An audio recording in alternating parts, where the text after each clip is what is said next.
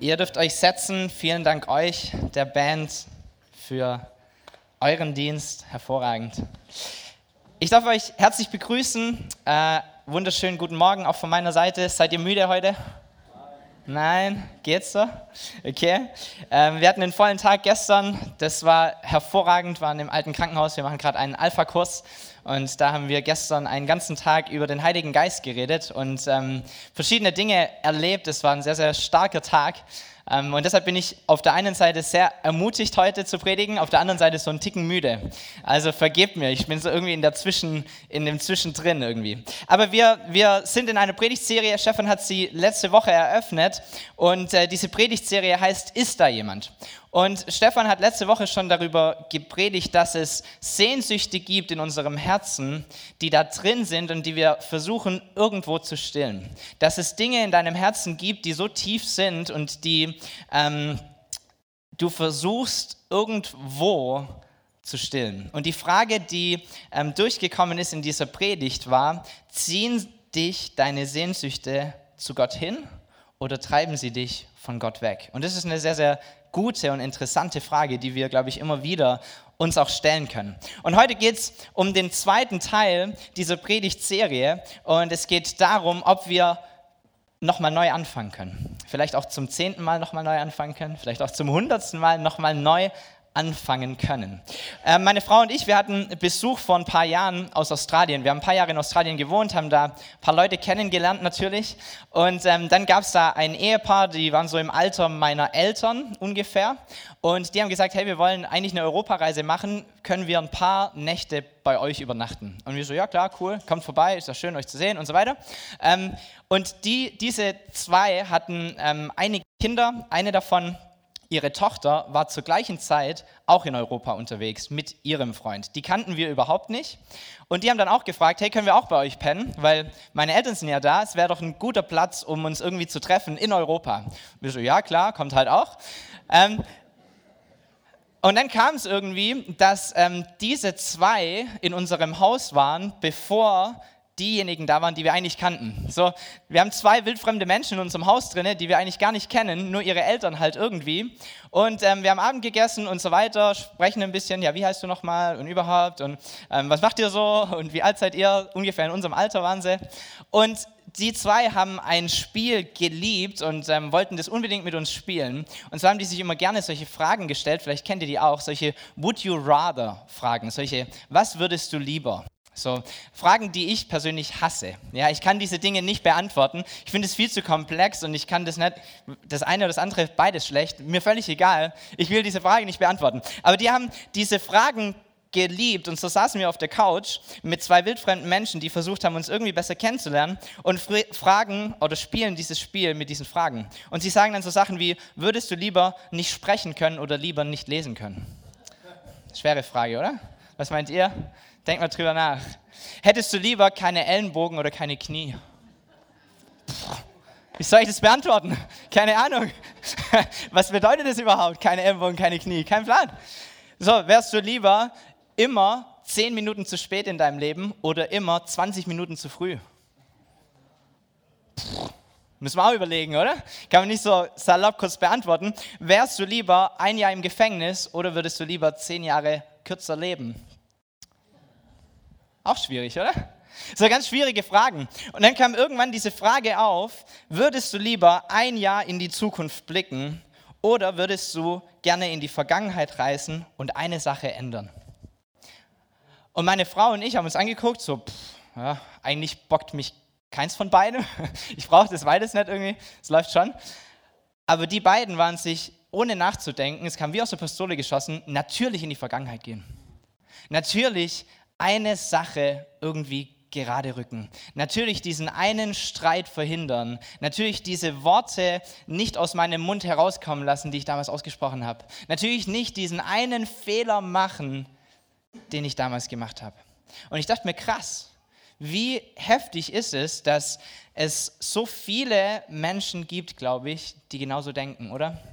Die ihr Leben damit verbringen, zu sagen, Mensch, hätte ich doch was anders gemacht, oder? Kennt ihr solche Menschen? Hätte ich doch damals was anderes gesagt, den Streit nicht angefangen, die ähm, Freundschaft nicht beendet, was auch immer. Hätte ich doch. Hätte ich doch. Und wir sehnen uns, glaube ich, manchmal danach. Wir haben diesen Wunsch in uns drin, Dinge wieder gerade rücken zu können, in die Vergangenheit reisen zu können und irgendwas besser zu machen, oder? Ihr erkennt euch wieder. Und in der Bibel ähm, gibt es ganz, ganz viele Geschichten, viele Gleichnisse, die Jesus erzählt im Laufe seines Lebens. Eines der bekanntesten Gleichnisse ist das Gleichnis, das sich durch diese Predigtserie komplett hindurchzieht. Es ist das Gleichnis eines verlorenen Sohnes. Und in diesem Gleichnis geht es darum, dass ein Vater zwei Kinder hat, zwei Söhne hat, die ähm, eigentlich alles haben, was sie brauchen an seinem Hof oder an seinem Haus, in seinem Haus. Und trotzdem gibt es diesen jüngeren der beiden Brüder, der zu ihm herkommt eines Tages, obwohl er noch am Leben ist und sagt, ich hätte mein Erbe gerne und zwar schon jetzt. Und er möchte, dass er alles, was ihm eigentlich noch gar nicht zusteht, jetzt schon bekommt. Das ist mega, mega unhöflich, das ist ein, ein Schlag ins Gesicht für diesen Vater. In der damaligen Kultur noch viel mehr wie heute, aber auch heute würde, glaube ich, mein Vater schlecht reagieren, wenn ich das irgendwie fragen würde. Aber dieser Vater er reagiert mh, hm, ungewöhnlich darauf und er sagt, du kannst dein Erbe haben, dein Bruder kriegt seins auch. Und dieser jüngere Bruder verkauft alles, sein gesamtes Erbe, sein Hab und Gut und er zieht los, eben weil er diese Sehnsüchte hat, von denen wir letzte Woche gesprochen haben.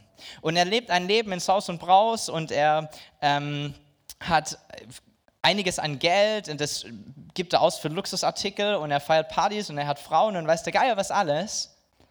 Und dann lesen wir in dieser Geschichte, dass er irgendwann an einen Punkt kommt, wo ihm so langsam das Geld ausgeht. Und dummerweise ist zur gleichen Zeit in diesem Land, in dem er sich wiederfindet, auch noch eine Hungersnot. So jetzt hat er langsam ein Problem und er versucht sich irgendwie über Wasser zu halten und dann steht geschrieben, dass er irgendwelche Schweine hütet. So eines der schlechtesten Jobs, die es gibt in der damaligen Zeit. Schweine gelten als unrein, du darfst sie nicht mal anlangen und so weiter. Du bist ausgestoßen von der Gesellschaft. Alles nicht gut. Er hat den Tiefpunkt seines Lebens, glaube ich, erreicht. Und er schaut diese Schweine an, wie sie fressen, essen, und er denkt, wenn ich nur auch das essen könnte, wäre zumindest mein Magen mal wieder voll. Könnt ihr das vorstellen? Was für ein Tiefpunkt muss das sein in einem Leben? Was wie tief muss man gesunken sein, um solche Worte auszusprechen? Und er spricht diese Worte aus. Und dann lesen wir einen interessanten Satz, Lukas 15, Vers 17, der erste Satz. Jetzt kam er zur Besinnung. Jetzt kam er zur Besinnung. Jetzt hat es irgendwie geschnackelt. Jetzt blickt er irgendetwas, das er davor noch nicht geblickt hat. Und er sagte zu sich, wie viel Tagelöhner hat mein Vater? Und alle haben mehr als genug zu essen. Ich dagegen komme hier vor Hunger um. Ich will mich aufmachen und zu meinem Vater gehen und ihm sagen, Vater, ich habe mich gegen den Himmel und gegen dich versündigt. Ich bin es nicht mehr wert, dein Sohn genannt zu werden. Mach mich zu einem deiner Tagelöhner. Und so machte er sich auf den Weg zu seinem Vater. So er erkennt in dieser dramatischen Situation, in dem absoluten Tiefpunkt seines Lebens, irgendwas ist hier schiefgelaufen. Ist ein guter Punkt, oder? Er kommt zur Besinnung. Manchmal kommen wir nicht zur Besinnung, muss man auch sagen.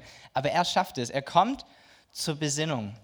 Und er erkennt, dass es eigentlich woanders ihm besser gehen würde. Und er stellt sich diese Frage, die auch wir uns manchmal stellen und immer wieder stellen, kann ich nochmal von vorn anfangen?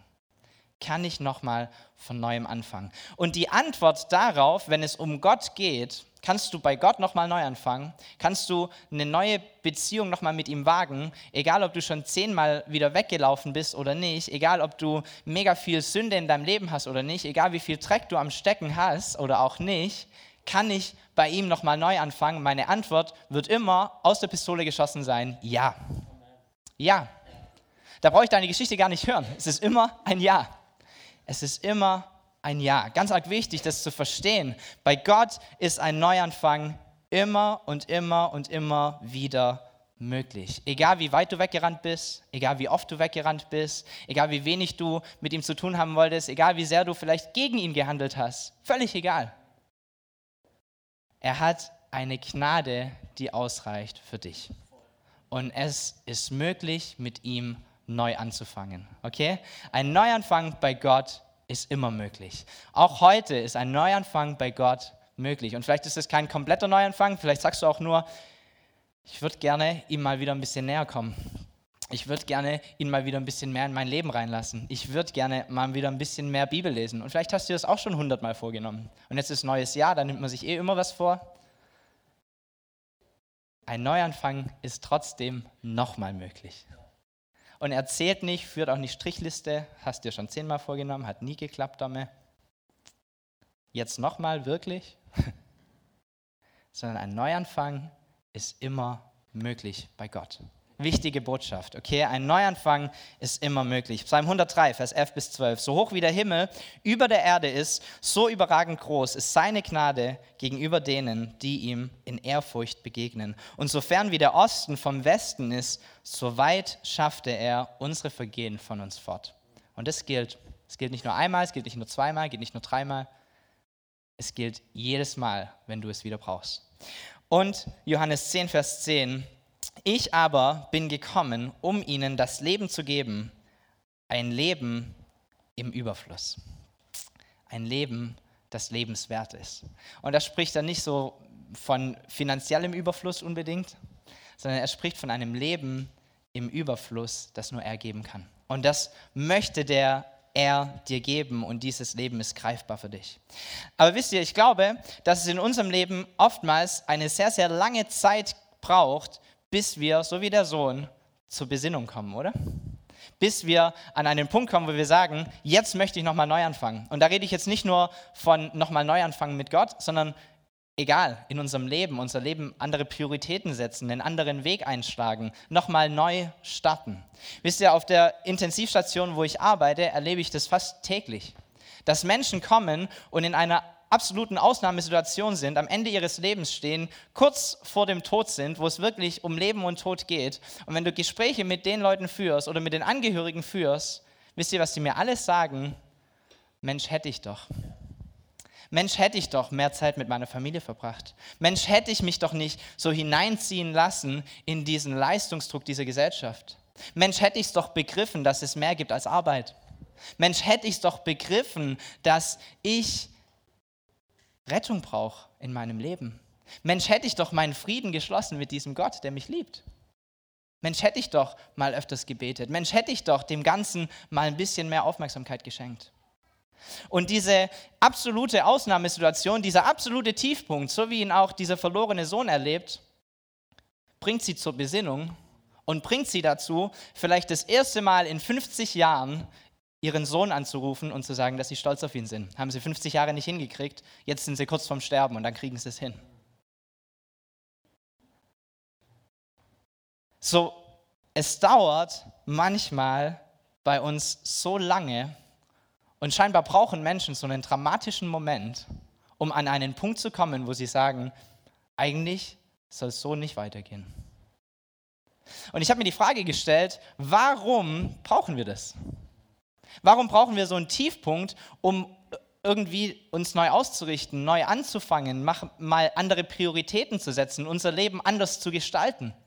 Warum braucht es denn immer so einen Tiefpunkt? Und ich habe zwei Gründe mit dabei, die mir ähm, in den Sinn gekommen sind, woran es liegen könnte. Und das erste ist, Hypothesen bilden in der Vergangenheit ist einfacher als Veränderung in der Gegenwart. Bisschen komplexer Satz. Aber Hypothesen bilden in der Vergangenheit ist viel, viel einfacher als Veränderung in der Gegenwart. Sprich, es ist viel, viel leichter für mich zu sagen, Mensch, hätte ich doch. Mensch, hätte ich doch diesen Streit nie angefangen. Mensch, hätte ich doch dieses ganze Sach nie gesagt. Mensch, hätte ich doch diesen Menschen nie aus meinem Leben ziehen lassen, als zu sagen, heute gehe ich hin und ich bin demütig und ich sage, bitte vergib mir. Die Hypothesen in der Vergangenheit, die kriegen wir alle hin, oder? Hätte ich doch. Und das machen wir so gern. Hätte ich doch. Und Mensch, wenn das nur anders gelaufen wäre. Und ich kann ja auch gar nichts dafür. So ist es halt gelaufen bei mir. Und wir driften so ab, ganz, ganz leicht in eine Opferrolle. Erkennt ihr das? Und dann sind wir in der Vergangenheit drinne und wir, wir versuchen dort irgendwie etwas zu ändern, aber in der Vergangenheit wirst du nichts ändern können. Das funktioniert nicht. So, der Grund, warum wir Dinge nicht anpacken, ist, weil es viel, viel komfortabler ist, dran zu denken, was wäre, wenn, statt tatsächlich heute eine Veränderung anzufangen. Wisst ihr, dieser Sohn, der macht es sehr, sehr großartig. Er sagt nämlich, Mensch, wie gut geht es mir denn bei diesem Vater? Wäre ich doch da geblieben, Mensch, dann hätte ich jetzt ein Bett und ich hätte ein Haus und ich hätte ein Erbe, das auf mich wartet und ich hätte einen festen Arbeitsplatz und ich müsste mir um nichts Sorgen machen. Die Hungersnot wäre mir völlig egal, weil ich hätte genug zu essen. Aber er bleibt nicht in, diesem, in dieser Vergangenheit stehen, sondern dann sagt er, ich will mich aufmachen. Ich will mich jetzt aufmachen. Ich will jetzt einen Neuanfang starten. Ich will es jetzt wieder probieren. Und ich glaube, das ist ein wichtiger Punkt. Die Vergangenheit, die können wir ruhig beachten, die müssen wir auch beachten. Aber die Frage ist, was will ich jetzt machen? Wie gehe ich jetzt meinen Weg? Und das zweite, der zweite Grund, warum wir äh, Neuanfänge nicht starten oder warum uns Neuanfänge schwerfallen, ist, eigentlich geht es uns ja gut. Vielleicht kennt ihr das auch. Eigentlich läuft es ja. Eigentlich ist ja gar nicht so schlecht. Ich habe doch einen Job und ich habe eine Karriere und Familie, das läuft auch irgendwie. Und dann sind die Kinder da und klar, könnt ihr immer mehr Zeit mit der Familie verbringen. Klar, im Job ist schon stressig. Und dann schauen wir irgendwie drüber hinweg oder wir sehen drüber hinweg, dass wir kurz vorm Burnout stehen dass es daheim absolut nicht läuft, weil wir gefühlt immer weg sind. Oder dass wir ähm, Prioritäten haben, die wir uns so niemals gesetzt haben. Dass wir ein Leben leben, das wir so niemals wollten, wenn man uns gefragt hätte, während wir aufwachsen. Und wir sehen irgendwie über all diese Missverhältnisse in unserem Leben hinweg, weil es ja irgendwie trotzdem schon ganz in Ordnung ist. Kennt ihr das? Irgendwie läuft es ja schon. Kann mich ja eigentlich nicht beschweren, sagen ganz viele Leute. Und ich glaube, dass das ein Grund ist, dass wir manchmal keinen Neuanfang starten wollen, nicht umdenken wollen, nicht Prioritäten ändern wollen, weil eigentlich läuft es ja. Wisst ihr, meine, meine Kinder, zwei und vier, spielen gerade mega gerne Mensch, ärgere dich nicht. Und das wollen die immer spielen. Und ähm, ich bin von, von Haus aus kein, kein Mensch, der immer gewinnen muss, schon gar nicht gegen meine ähm, Kinder. Die dürfen ruhig gewinnen, das passt schon. Aber was ich bemerkt habe bei diesem Spiel, Mensch, ärgere dich nicht, es hat diesen Namen nicht ohne Grund. Und ich habe bemerkt, dass es sein kann, dass meine Kinder irgendwie schon drei Figuren in diesem Zielbereich drin haben. Ja? Und mit der letzten sind sie auch schon unterwegs. Und ich bin irgendwie mit einer nur draußen. Alle anderen sind noch in diesem Nest drin und ich komme nicht mal raus, würfel keine Sechsen, keine Ahnung. Und ich habe nur eine einzige mickrige Figur auf dem Spielfeld. Eigentlich aussichtslose Situation, oder? Ich kann nicht mehr gewinnen. Die anderen haben schon drei drin und ich habe eine. Und die krackt so irgendwie rum. Ich werfe nur Einser. Und wisst ihr, was ich bemerkt habe? Trotzdem regt es mich auf, wenn mich jemand raushaut. Trotzdem regt mich das auf. Obwohl ich keine Chance habe zu gewinnen. Obwohl das Ganze eigentlich aussichtslos ist. Aber es kotzt mich an, wenn die herkommen und meine eine Figur, die draußen ist, auch noch zurückbringen. Jetzt habe ich vier wieder drin und die sind schon mit drei im Ziel. Und ich dachte mir, das ist eigentlich ein, ein interessantes Bild für unser Leben. Ich glaube, manchmal sind wir in unserem Leben so unterwegs. Wir folgen zwar einem Weg nach, wir wissen, es ist kein Weg, der uns irgendwie an das Ziel bringt, wo wir eigentlich hinwollen. Es ist ein Weg, der irgendwie viel, viel langsamer vorangeht, wie wir es eigentlich wollten. Es ist ein Weg, an dem wir keinen Unterschied machen, wie wir es uns vorgestellt hatten. Aber es läuft halt schon irgendwie. Und wenn mich von dem Weg jetzt noch jemand rauskickt, weil ich nochmal neu anfangen muss, boah, das wird mich nerven. Und dann ist unser, unser Komfort oder diese gewisse Sicherheit, es geht zwar langsam, ich bin zwar am Verlieren, es ist zwar kacke, aber ich weiß, wie es weitergeht. Ich werde bald wieder würfeln und dann darf ich wieder laufen. Das ist uns mehr wert als diesen Stress und dieses ärgerliche, jetzt muss ich nochmal von ganz vorne anfangen. Erkennt ihr euch da drin wieder? Und ich glaube, dass wir uns da manchmal selbst im Weg stehen, weil wir es nicht wagen wollen, nochmal neu anzufangen.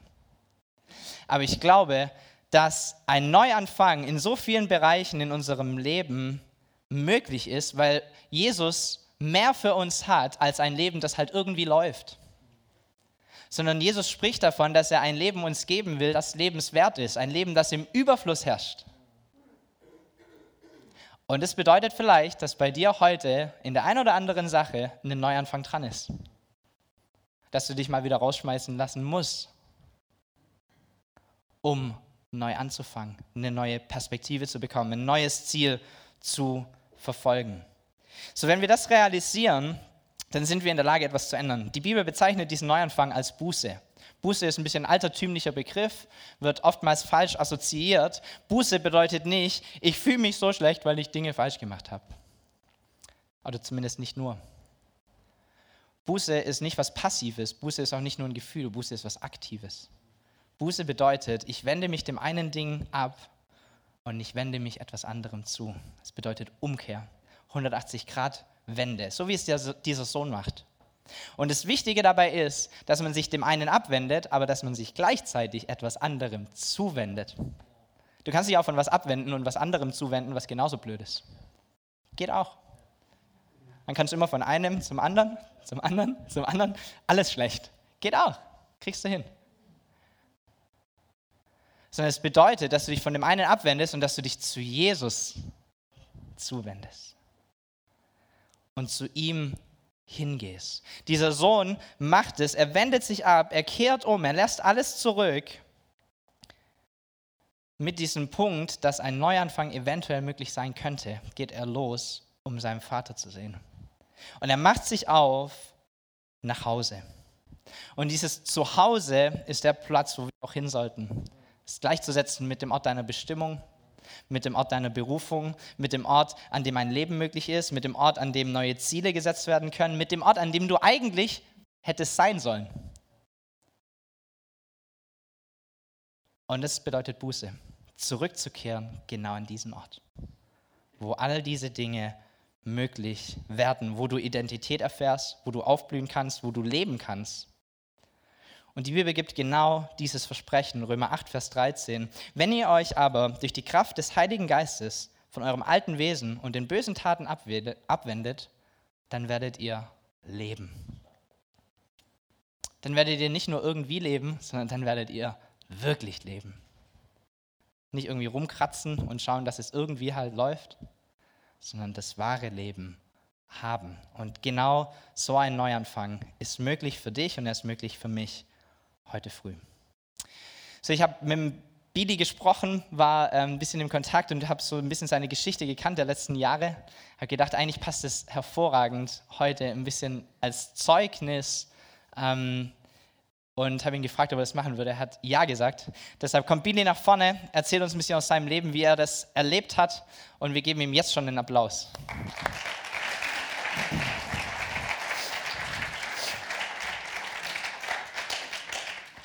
Ja, guten Morgen. Äh, ich möchte euch gern berichten. Also Domi hat mich gefragt und ich habe gesagt, okay, kann ich machen.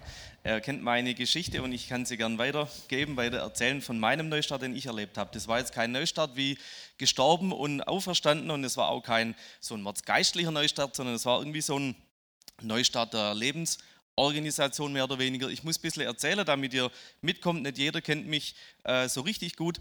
Ähm, die Geschichte, die ich erzähle, hat eigentlich damit angefangen, ich bin Schreiner, das habe ich mal gelernt, das ist mein Beruf. Ich habe mich 2006 selbstständig gemacht, habe eine Schreinerei, eine alte Schreinerei übernommen, habe die dann nach und nach neu äh, aufgebaut, neu aufgestellt. Als ich das angefangen habe, war ich 21. Das ist dann sehr gut, sehr erfolgreich angelaufen. Also klar, anfangs Schwierigkeiten hatten wir immer, aber dann lief das ähm, relativ, relativ schnell, relativ gut. Ähm, und so habe ich die Jahre da gearbeitet und war froh und glücklich und es hat auch alles super Spaß gemacht. Und jetzt springen wir ins Jahr 2014, wo die erfolgreiche Selbstständigkeit richtig läuft, wo ich mein Einkommen habe, wo ich ähm, einfach, ja, natürlich viel am Rödeln und am Wurscheln bin, aber äh, sehr zufrieden und auch ein gutes Geld verdient und so weiter. Und immer wieder aber kommt so mein Blick dahin, was ich so ganz früher in meiner Ausbildung schon dachte, Als ich selber in der Berufsschule war, dachte ich, mein, mein Lehrer da vorne, der technische Lehrer, ich glaube, das, was der macht, das mache ich auch mal. Und immer wieder denke ich so drüber nach, hm, wollte ich eigentlich mal was ganz anderes machen, Selbstständigkeit, hm, machst das ewig und so, aber ich hatte schon auch Bock und das hat schon äh, mich irgendwie auch ausgefüllt. Und dann habe ich das auch mit ins Gebet genommen und habe gesagt, Gott, komm, sag du mir, was ich machen soll, du weißt eh besser als ich. Ähm, und Gott hat mir eine relativ klare Ansage gemacht und die Ansage war, mach noch, ich brauche dich noch. Und ich dachte, okay, was soll das bedeuten? Dann kam das Jahr 2015, 16, wo ich äh, auch hier im Alter Krankenhaus bei der Fertigstellung sehr viel mitwirken konnte. Ähm, zum einen durch meine Erfahrung als äh, Handwerker und zum anderen habe ich mir brutal viel Zeit nehmen können irgendwie. Ähm, ich habe auch viel Material einbracht und hat es irgendwie nicht nötig, das, das, das abzurechnen. Und ich will das jetzt nicht von oben herab sagen, hey, mach auch mal, sondern das ist mir wirklich äh, geschenkt worden. Das war wirklich eine krasse Freiheit, die ich da erlebt habe. Ähm, und ich habe erlebt über die Jahre, je großzügiger ich war mit meiner Zeitplanung und mit, mit dem, was ich einbracht habe, desto besser ging es mir da damit. Also desto mehr Zeit hat sich anderweitig irgendwie ergeben, desto besser sind Dinge gelaufen, die mir wieder Zeit gespart haben. Und finanziell, je mehr ich großzügig war, auch in die Gemeinde oder in, äh, in so Projekte reinzugeben, desto besser liefen die Jahre. Mein Steuerberater hat irgendwann gesagt, ähm, das ist ja Wahnsinn, was du hier allein bewegst. Und da dachte ich, okay, ich war gefühlt das halbe Jahr im alten Krankenhaus tätig und habe da gar keine Rechnung geschrieben. Ähm, das, war, das war gar nicht so richtig zu erklären. Da kam äh, gerade 2016 kam ein großer Auftrag, den hätte ich eigentlich so nie kriegen dürfen. Das war, das war so wahnsinnig kalkuliert. Und ähm, da habe ich schon am Anfang vom, vom, vom Jahr, habe ich schon den ganzen Umsatz vom Vorjahr drin gehabt und ich hätte eigentlich aufhören können zu arbeiten und habe dann auch bei der Fertigstellung vom alten Krankenhaus hier Wochen äh, drin verbracht und habe immer gesagt, ich brauche gerade eigentlich gar nichts mehr schaffen. Ähm, und das, das, das lief einfach alles. Ähm, wie gesagt, je mehr ich mich einbracht habe, desto besser lief es und desto, desto erfolgreicher war das Ganze. Und so hätte es eigentlich ewig weitergehen können. Und dann kam es aber anders. So mitten in der gefühlt erfolgreichsten Phase meiner Selbstständigkeit war bei uns dann das dritte Kind unterwegs. Und irgendwann ist uns klar worden, als Familie, meiner Frau ein bisschen früher als mir, ähm, so können wir vielleicht nicht ewig weitermachen. Ich habe irgendwann mal gesagt, wenn ich so weitermache, dann sehe ich meine Kinder bei der Einschulung das nächste Mal. Und das kann ich mir eigentlich nicht vorstellen. Und dann kam ein Anruf aus der Berufsschule, das war Mitte 2017, ob ich nicht als technischer Lehrer einsteigen will einerseits schon immer darauf gewartet und ewig erhofft und auch früher schon davon geträumt, andererseits aber irgendwie weggeschoben, weil ja, läuft ja alles so gut. Ähm, konnte ich mir so geschwind nicht vorstellen, war total überraschend, aber trotzdem dachte ich, hey, verrückte Welt, ähm, was so alles passiert. Und dann habe ich mich mal erkundigt, was man da so macht und was man da so verdient und überhaupt. Da dachte ich, puh, verdiene ich ja schon so ein bisschen weniger. Also ich weiß gar nicht, wie ich da damit überhaupt noch klarkomme. Ähm, ich habe ja auch ein Haus, das ich abzahlen muss. Ich habe eine Familie, die ich ernähren muss. Ich will eigentlich, dass meine Frau nicht arbeiten muss, damit die Kinder daheim sein können und so weiter. Ähm, wie soll ich das alles machen? Wie komme ich mit dem weniger Einkommen auch klar?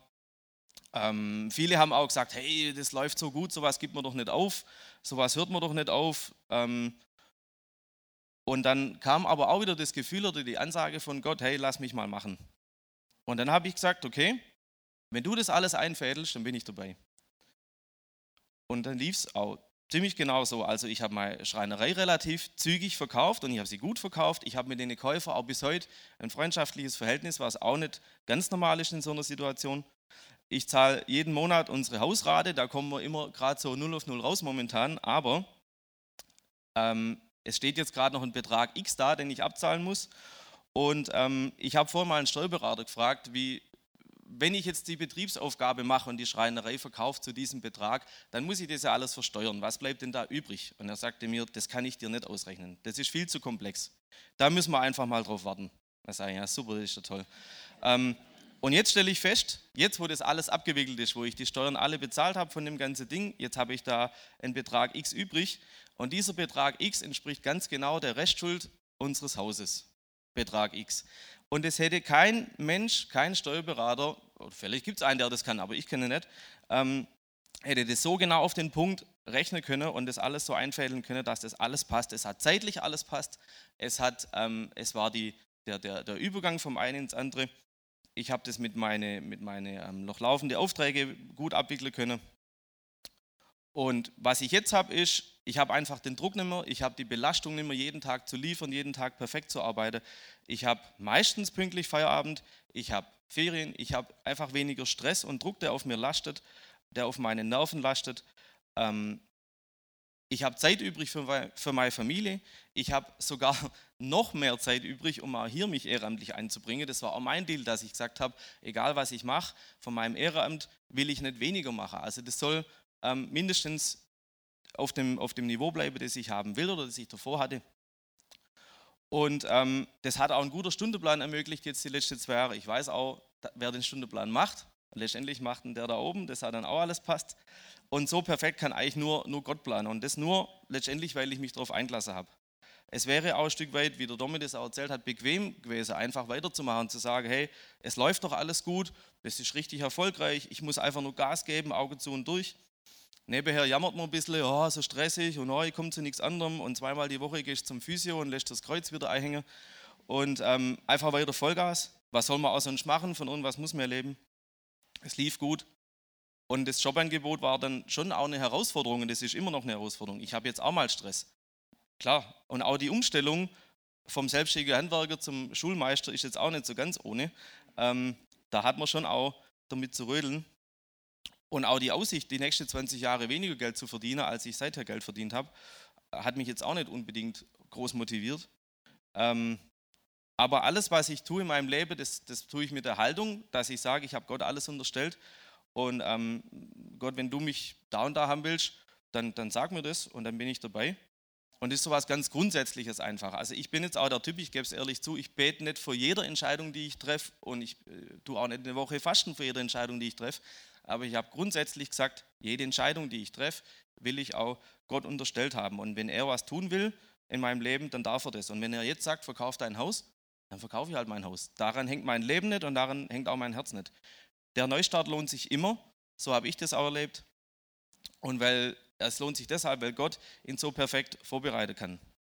Wie ich das auch niemals könnte und wie ihr das wahrscheinlich auch niemals könnt. Und es muss ja auch nicht immer ein riesen Neustart sein. Es kann ja auch eine Kleinigkeit sein. Meine Kinder erzähle ich jeden Abend, was lief heute nicht so gut, fällt euch was ein, machen wir es morgen einfach besser, wir starten morgen einfach neu. Und zum Thema hätte ich noch oder hätte ich doch was, der mir vorher ist mir noch was eingefallen. Ich glaube, ich war 14, als ich zu jemandem gesagt habe, ach, ich würde eigentlich gern Schlagzeug spielen. Und derjenige hat zu mir gesagt, ah, das ist zu spät, ich als Kind anfangen müssen. Okay, gut, habe ich mich abbringen lassen. Ich glaube, ich war 25, als ich zu Grischi, ist heute nicht da, ähm, gesagt habe, hey, ich hätte eigentlich Schlagzeug spielen wollen irgendwie. Da sagt er, ja, hättest mal mit 14 angefangen, dann hättest du schon 10 Jahre gespielt. Jetzt bin ich 35 und der letzte habe ich jemand gesagt, irgendwie habe ich vor, nee, genau mit Grischi wieder, äh, sage ich, äh, vor 10 Jahren habe ich zu dir gesagt, ich hätte Schlagzeug spielen sollen. Da sagt er, hättest halt mal mit 25 angefangen, dann könntest du jetzt. Vor zwei Wochen habe ich mich erkundigt, ich habe mich angemeldet und nächsten Monat habe ich meine erste Stunde.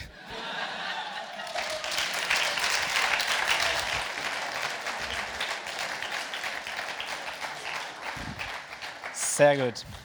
Vielen Dank dir. Ein Neustart lohnt sich. Er lohnt sich immer. Und er ist unbequem und manchmal schwierig und nicht immer vielleicht so ganz perfekt im Voraus eingefädelt oder ein Jobangebot, das so reinfliegt aber er lohnt sich. So, ich habe ein Bild mitgebracht von einem Mann. Dieser Mann heißt Matt Emmons. Matt Emmons hat am 20. August 2004, er trägt ja einige Medaillen, hat am 20. August 2004 mit 23 Jahren äh, die Goldmedaille gewonnen bei Olympia mit dem kleinen Kalibergewehr. Deshalb kennt man ihn ja auch nicht, weil man die Sportart nicht anschaut. Aber er hat die Goldmedaille gewonnen im Kleinkaliber mit 23 Jahren. Zwei Tage später erneuter Wettkampf bei Olympia, das sogenannte Drei-Stellungs-Match, wo sie verschiedene Schüsse abfeuern, einmal im Stehen, einmal im Sitzen, einmal im Liegen. Und wieder deutet alles darauf hin, dass dieser Matt Emmons auch hier sich die Goldmedaille sichert. Er liegt vor seinem letzten Schuss ähm, so weit vorne, dass ihm eigentlich drei Punkte reichen würden. Also die schießen ja auf diese Zielscheiben, da ist eins ganz außen, zehn in der Mitte, ihm würden drei Punkte reichen. Sprich, eigentlich muss der nur treffen und dann hat er die Goldmedaille sicher. Und er schießt seinen letzten Schuss ab und er erzielt eine mäßige Wertung von 8,1 Punkten, das ist mäßig, aber reicht natürlich locker, sind fünf mehr, wie er gebraucht hat, um die Goldmedaille zu holen. Und er schaut so auf die Anzeigetafel hoch, aber komischerweise wird sein Schuss nicht angezeigt. Und diese letzten Punkte werden nicht zu seiner Totalpunktzahl hinzugerechnet. Und er geht zum Schiedsrichter hin und sagt, hey, irgendwas ist falsch, eure Anzeigetafel ist kaputt, irgendwas stimmt hier nicht. Und der Schiedsrichter versucht ihn aufzuklären und es ist ihm fast ein bisschen peinlich. Was sich herausstellt ist, Matt Emmons hat seinen letzten Schuss nicht auf seine Scheibe abgefeuert, sondern auf die Scheibe eines seiner Kontrahenten, die neben seiner Scheibe war. Somit zählt dieser Schuss natürlich nicht. Er hat die Scheibe komplett verfehlt. Er bekommt für diesen Schuss null Punkte und er rutscht im Gesamtklassement von dem ersten Platz auf den letzten Platz des Finales ab. Und ich dachte mir, was ist das für ein schönes Bild? Ich glaube, wir verfolgen alle irgendwelche Ziele, aber manchmal sind es halt die falschen. Manchmal schießen wir mit unserem gesamten Leben und mit unserer ganzen Kraft auf irgendein Ziel hin und wir blicken es gar nicht, dass das eigentlich gar nicht das richtige Ziel ist. Und vielleicht erkennst du dich darin heute wieder und ich glaube, dass es heute möglich ist, das klar zu rücken, das klar zu sehen, Ziele nochmal neu zu fassen, nochmal neu ins Auge zu fassen, sicherzustellen, dass die Ziele, die du verfolgst, die Ziele, die du im Blick hast, tatsächlich auch die Ziele sind, die Gott für dein Leben hat und nicht die Ziele deines Nachbarn oder die Ziele von irgendjemand anderem. So ein Neuanfang ist möglich für dich. Gott schenkt dir die Kraft dafür, er arbeitet an dir, er ändert dein Denken, er ist dir gnädig, während du diesen Neuanfang durchgehst. Du machst ihn nicht allein, sondern du machst ihn mit ihm. Und er möchte uns immer und immer wieder dazu herausfordern, so zu denken, uns diese Frage zu stellen. Und das, mm, dafür braucht man eine gewisse Reflexion, eine gewisse Eigenreflexion, eine gewisse Ehrlichkeit, eine gewisse Demut. Manchmal vielleicht auch andere Leute, die dir sagen, sag mal, ist das eigentlich normal, dass du 70 Stunden arbeitest jede Woche? Gehst du da nicht kaputt dran?